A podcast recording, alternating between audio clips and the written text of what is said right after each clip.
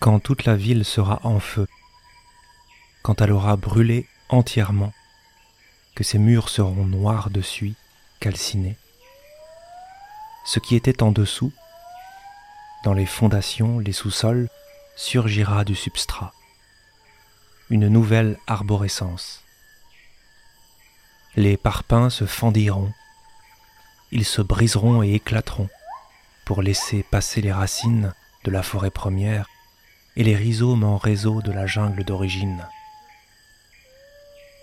Les arbres, arrachés, referont surface à la place des gravats.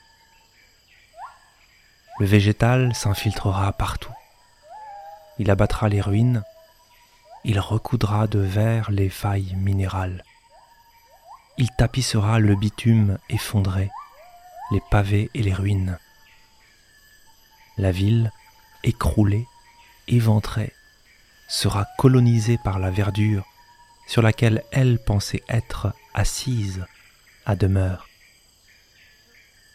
La moindre pierre sera recouverte de saules rieurs, de plantes grimpantes, de lianes enlacées et de ronces. Une seconde peau recouvrira la ville, engloutie par l'humus. Une peau douce, de mousse et d'herbacées, qu'aucune main ne pourra caresser.